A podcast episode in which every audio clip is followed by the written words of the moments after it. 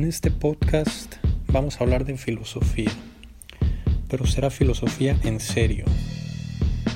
Aquí no habrá eh, mensajes motivacionales más allá de las conclusiones que podamos sacar de los libros y vamos a leer específicamente algunos de los libros más importantes en la historia de la filosofía mundial de mano de los mejores filósofos de la historia como Levinas, Foucault, Simón de Beauvoir, Dussel, Marx.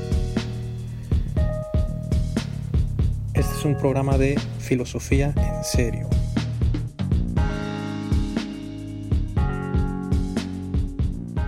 Bien, vamos a continuar con Totalidad Infinito en la página 40.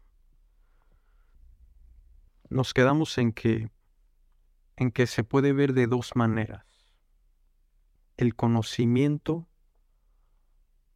o el acercamiento a otro respecto al ser. Decía, conocer viene a ser coger el ser a partir de nada o traerlo a nada, quitarle su alteridad a partir de nada, pues es nada de ser. Lo que se recoge no es nada. Estábamos en el ejemplo sentados frente al mar, viendo el mar que ahora sabemos que se llama y que es mar con todo lo que significa, con todas sus relaciones con los otros entes, como la playa, el cielo, los colores, las formas, las texturas, etc estábamos en ese ejemplo. Y sería coger el ser a partir de nada, porque cuando vemos por primera vez cualquier cosa, cuando experimentamos con los sentidos o alguno de los sentidos cualquier cosa, cuando experimentamos la realidad, no es nada la cosa que experimentamos, no es nada aún o es nada y se coge su ser, mar, lo que es, lo que significa, lo que son las cosas, cogemos su ser a partir de nada, nada de ser,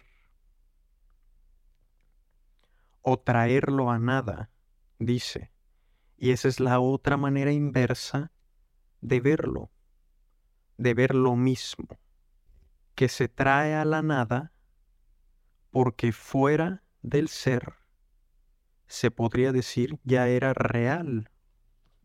Su realidad existe independientemente de mí. Si yo no existiera, seguiría habiendo todo lo que hay.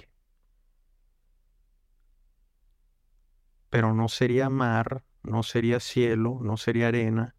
En último término dijimos, no sería átomo, con todas sus subpartículas del modelo estándar los leptones, los muones, los gluones, el electrón, el fotón, el up, down, quark, charm, los neutrinos, el bosón de Higgs, todas las subpartículas. No sería eso. Simplemente sería real. Sería real.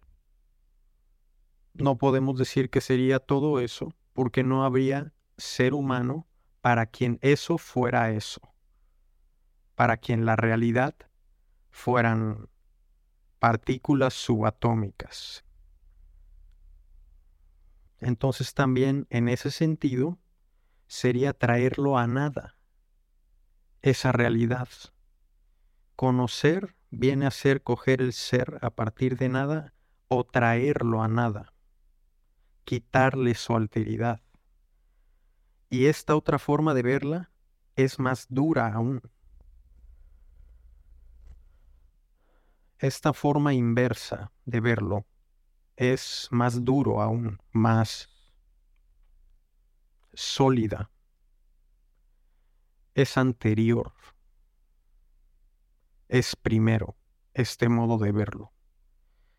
Porque se trae a nada algo que era ya algo por lo menos en, en su fundamento, en su fundamento último, era otro, tenía alteridad. Y cuando se le conoce, cuando se le trae al ser, se le quita la alteridad, se vuelve lo mismo. Ya vimos cómo funciona el conocimiento en episodios anteriores. Es reducción de lo otro a lo mismo, el conocimiento. Y ahora hace la pregunta, continuando, entre términos infinitamente distantes, ya vimos que el otro se puede entender como la idea de lo infinito. También ya lo vimos en un episodio anterior. Entre términos infinitamente distantes, ¿cómo iban los intermediarios a reducir el intervalo? Todo es medio de algo, también ya lo vimos. Todo. Los quarks, por último, son medio de conocimiento de la realidad para manejar la realidad. ¿Y manejarla para qué? Para reproducir la vida, para mejorar la vida de la humanidad. Ese sería el último término. Todos son medios. ¿Cómo iban los intermediarios a reducir el intervalo? O sea, a reducir la distancia que separa a dos seres o dos términos infinitamente distantes, lo mismo y lo otro, el yo y todo, todo lo demás. Que ya vimos que las personas es algo especial, pero aquí estamos englobando a cosas y personas, entre lo otro en general y no lo absolutamente otro. No estamos haciendo esa distinción todavía cómo iban los intermediarios a reducir el intervalo, cómo se va a reducir la distancia para que se identifique lo otro con lo mismo, para que se vuelva lo mismo, para conocerla, conocer ese otro, sea lo que sea. Y sigue con otra pregunta. ¿No aparecerá este intervalo entre los hitos infranqueable infinitamente infranqueable, no aparece esta distancia entre los términos o los hitos o los entes que ya no aplicaría para las personas porque un ente ya está comprendido y las personas no se pueden comprender dentro del mundo, como ya hemos explicado también. Repetimos la pregunta no aparecerá este intervalo entre los hitos o entes o términos infranqueable, es decir, que no se puede reducir la distancia infinitamente infranqueable, porque son dos infinitos. O mejor, porque solamente hemos demostrado la infinitud del otro, del mismo a uno pero si un término con el que me relaciono, aunque yo no sea infinito, es infinito, la distancia que me separa es infinita también, porque nunca lo puedo alcanzar, nunca puedo comprenderlo todo, pues es infinito. Nunca se abarca nunca se engloba, nunca se encierra, nunca se conceptualiza. No aparecerá este intervalo entre los hitos infranqueable, infinitamente infranqueable. Es preciso que en algún sitio se produzca una gran traición, para que el ser exterior y extranjero se entregue a unos intermediarios. Esto es poesía lo está diciendo de manera poética y bella. Es preciso que en algún sitio se produzca una gran traición para que un ser exterior y extranjero, o sea, un otro, en general, se entregue a unos intermediarios. Es decir, se entregue eso infinitamente distante a medios, a medios de algo, de alguien. ¿De quién? Del yo, del mismo, del ser humano. Mejor, del yo y del mismo, porque el ser humano ya sería otra cosa. Del yo, situado, puesto ya en el mundo. ¿Por qué es intermediario de él? Porque sea lo que sea, se convierte en medio para la vida, ese otro. Se convierte en medio para la vida, en un intermediario. Es preciso que en algún sitio se produzca una gran traición para que un ser exterior y extranjero se entregue a unos intermediarios.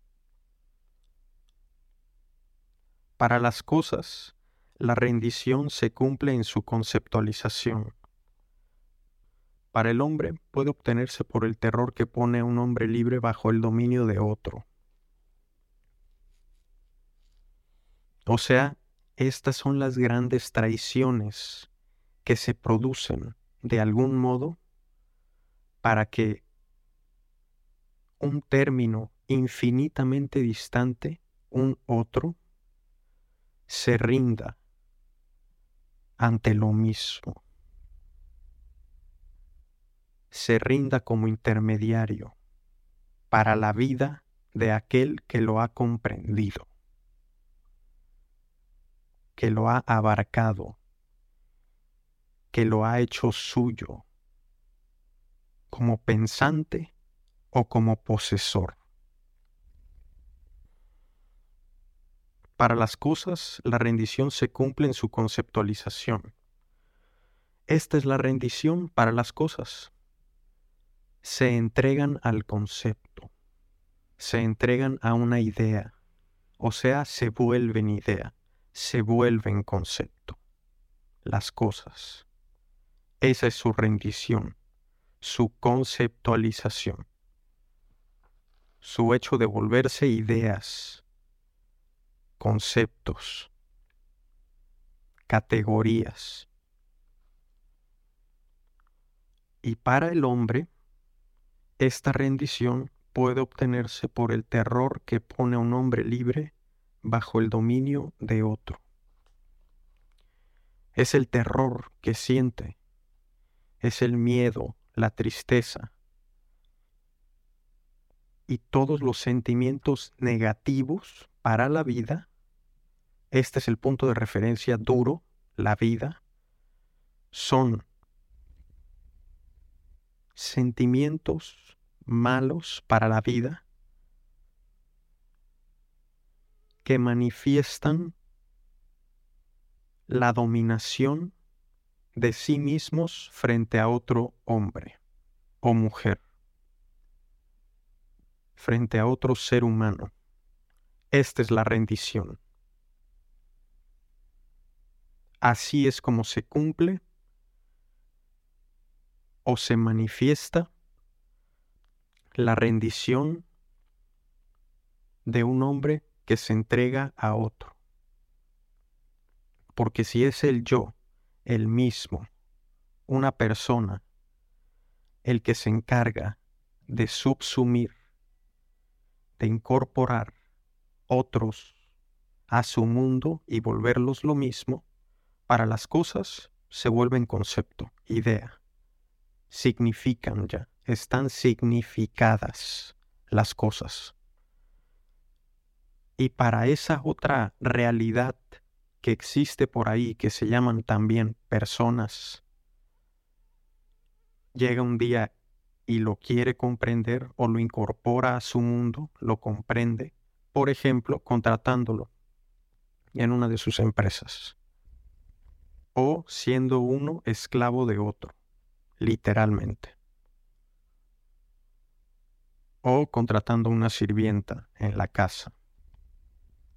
Y así infinidad de ejemplos, pero el más explícito, en el que más se no, en el que más es evidente o esclarecedor o claro, el ejemplo más claro de este de esta manifestación de la rendición de un hombre ante otro, ante el mismo, la rendición de los hombres y mujeres ante lo mismo, ante el yo,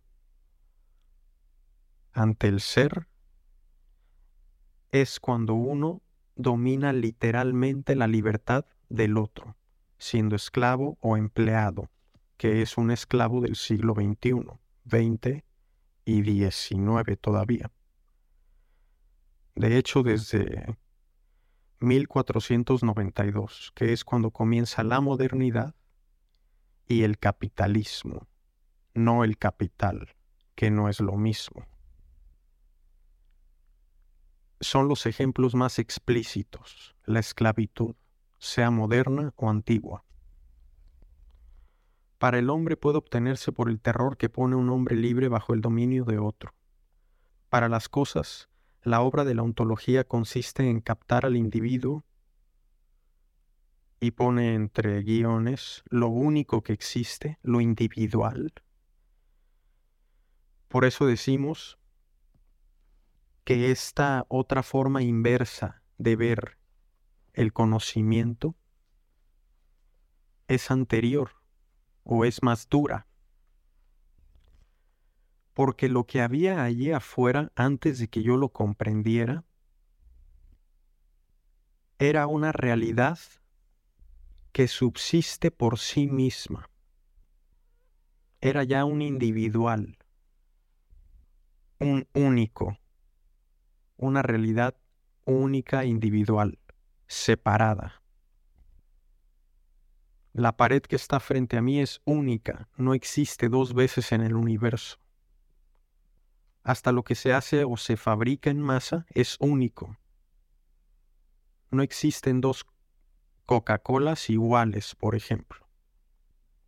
Cada una está situada en el mundo. Tiene un significado único. Cuando están en el refrigerador, por ejemplo, de las tiendas de autoservicio, como 7-Eleven, todo ese lote tiene un significado particular, cuando menos para la empresa que lo fabrica. Es el lote número tal, es individual. Y aún más, cada Coca-Cola tiene un precio y un número de unidad. Es individual, cada cosa es individual, hasta eso que se fabrica en masa y que es muy fácil olvidar que no deja de ser un individual. Así como la pared que se hizo artesanalmente aquí frente a mi cuarto de mi casa, por ejemplo. Es única. No la hizo una máquina y por lo tanto se puede apreciar más fácil su individualidad. Y en el inicio todo era así, porque nada se fabricaba en masa. Eso es del siglo XIX apenas. Entonces dice aquí, para las cosas, la obra de la ontología, o sea, la, el conocimiento, pues el conocimiento es la obra de la ontología. Para las cosas, el conocimiento consiste en captar el individuo, lo único que existe, y regresamos a la explicación de la que veníamos, que por eso esta manera inversa de verlo es más dura, porque lo que es individual deja de ser individual y se convierte en parte del yo, del mismo, parte de lo mismo. Deja de ser un individuo por sí mismo.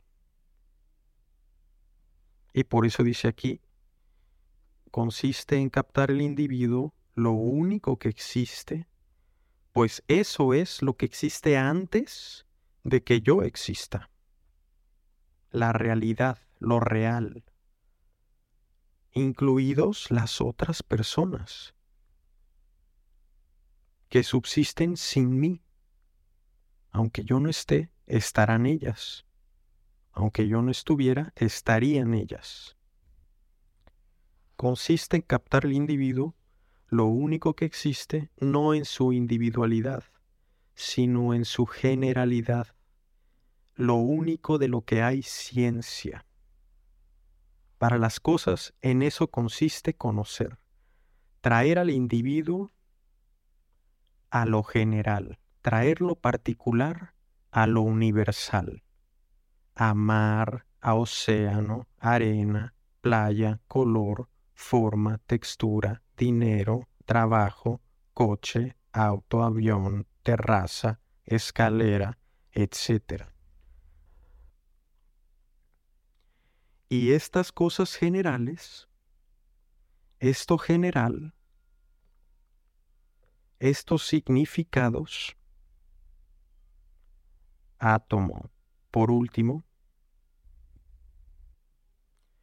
es de lo único de lo que hay ciencia, de estas generalidades. Hay ciencia del átomo, hay ciencia del perro, hay ciencia de construcción, hay ciencia de diseño, psicología, sociología, ingeniería, arquitectura, actuaría, economía, biología, química, física. Hay todo eso, pero esos son generales, tratan lo general.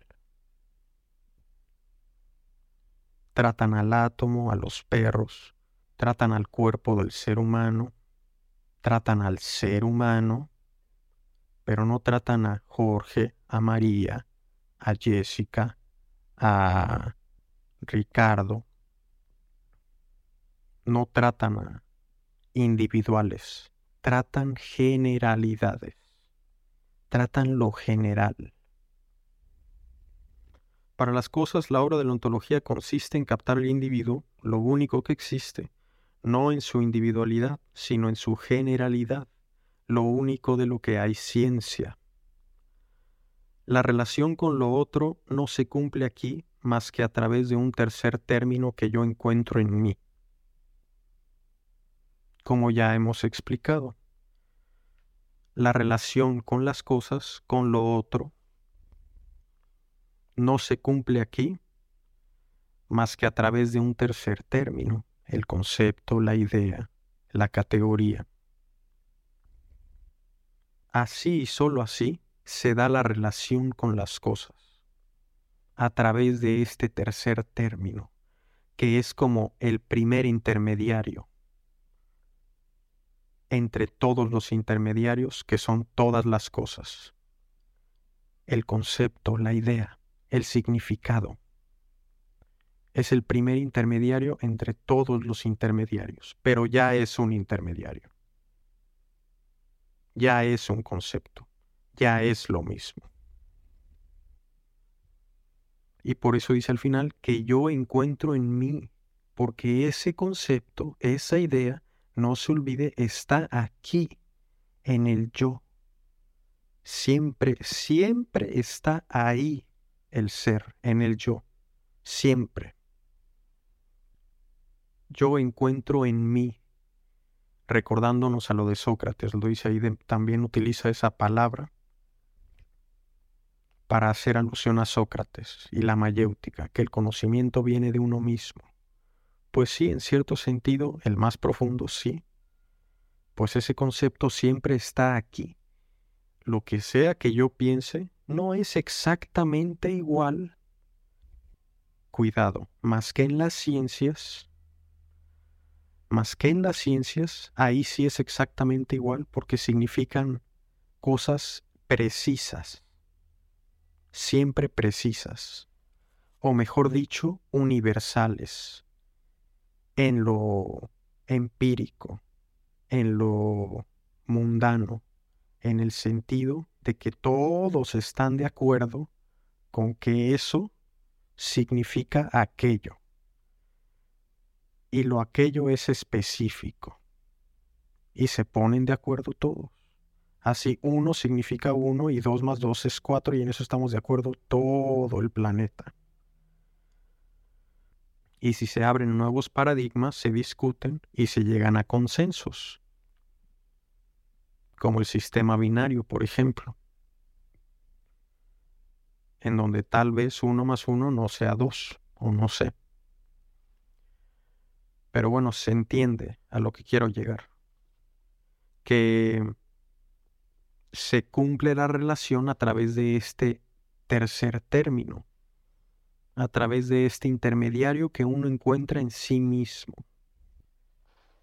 El ideal, continuamos, el ideal de la verdad socrática descansa, pues, sobre la suficiencia esencial de mismo, sobre su identificación de ipseidad, sobre su egoísmo.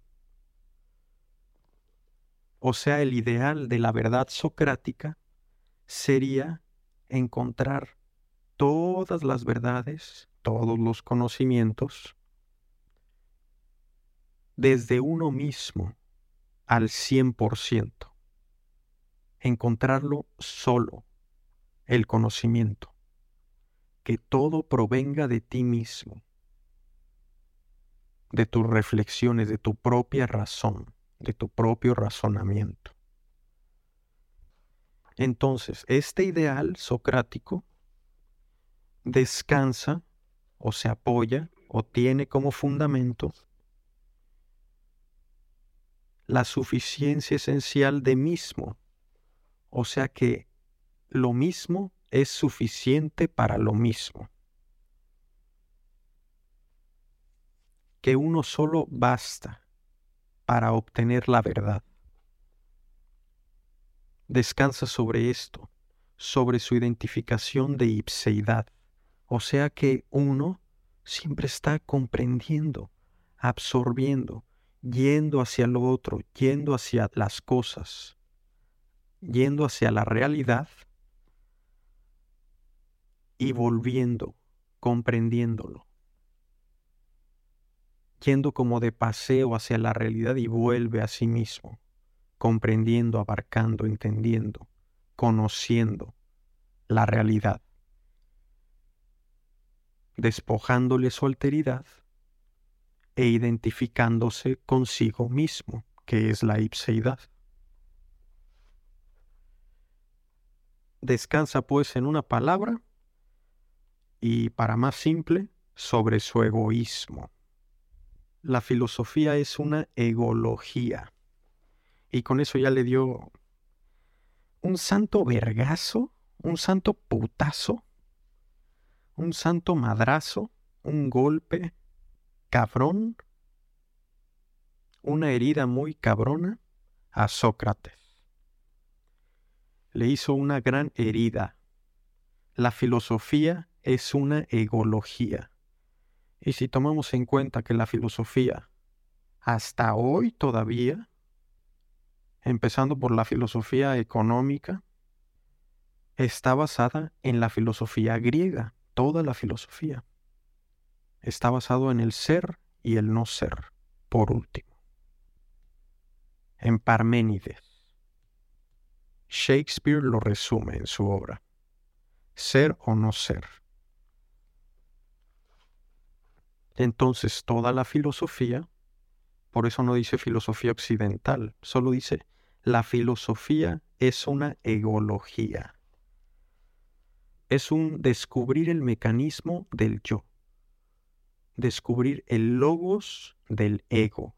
El logos del yo. ¿Cómo funciona? ¿Cómo funciona qué? Lo mismo. O sea, las ideas, los conceptos, las categorías, las razones, la razón. Y así llega hasta la ilustración que se llama también la edad de la razón. Y empieza el eurocentrismo en 1492 y para acá. Y se olvida de toda una manera de verlas distinta de ver las cosas.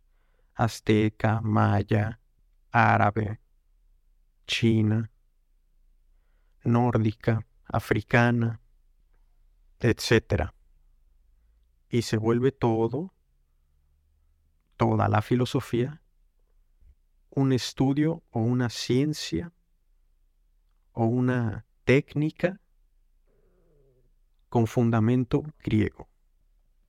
y por lo tanto la filosofía es una egología.